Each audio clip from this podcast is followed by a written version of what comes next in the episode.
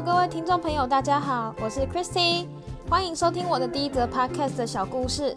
我先自我介绍一下，我是二零一五年前往日本早稻田大学留学的台湾留学生，现在则是在日本的外商公司上班的日本上班族。一直以来都听到大家对我说：“哇，你在日本留学工作好羡慕哦！”但你们真的可以体会那种短期旅游跟长期生活是根本不同情形的吗？所以我在这个频道里，我要把我在日本留学的各种写实生活情况说给你们听。首先，先来说说我决定留学的心境跟理由吧。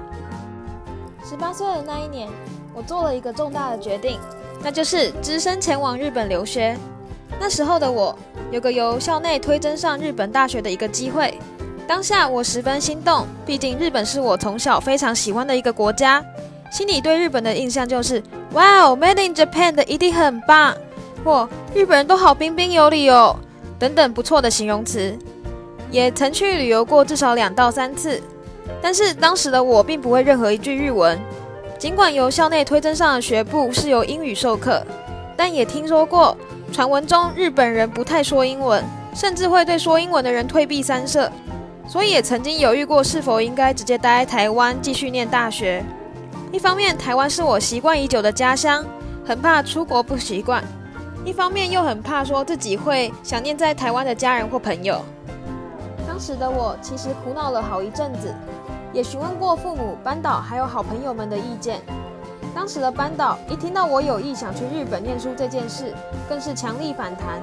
他认为我应该在台湾就读大学。透过交换再去日本会比较好，不然我很有可能会适应不良。另一方面，我的父母以及朋友则告诉我，现在有机会出国就要把握住，尤其台湾大学生现在毕业，薪水待遇都不高，出个国拿个学历，不管以后我要在日本发展或回台湾，都会很有帮助的。于是最后我下定了决心，就算不会日文又怎样，我可以学习啊，这样我就比别人多会一种语言，多一项竞争能力了。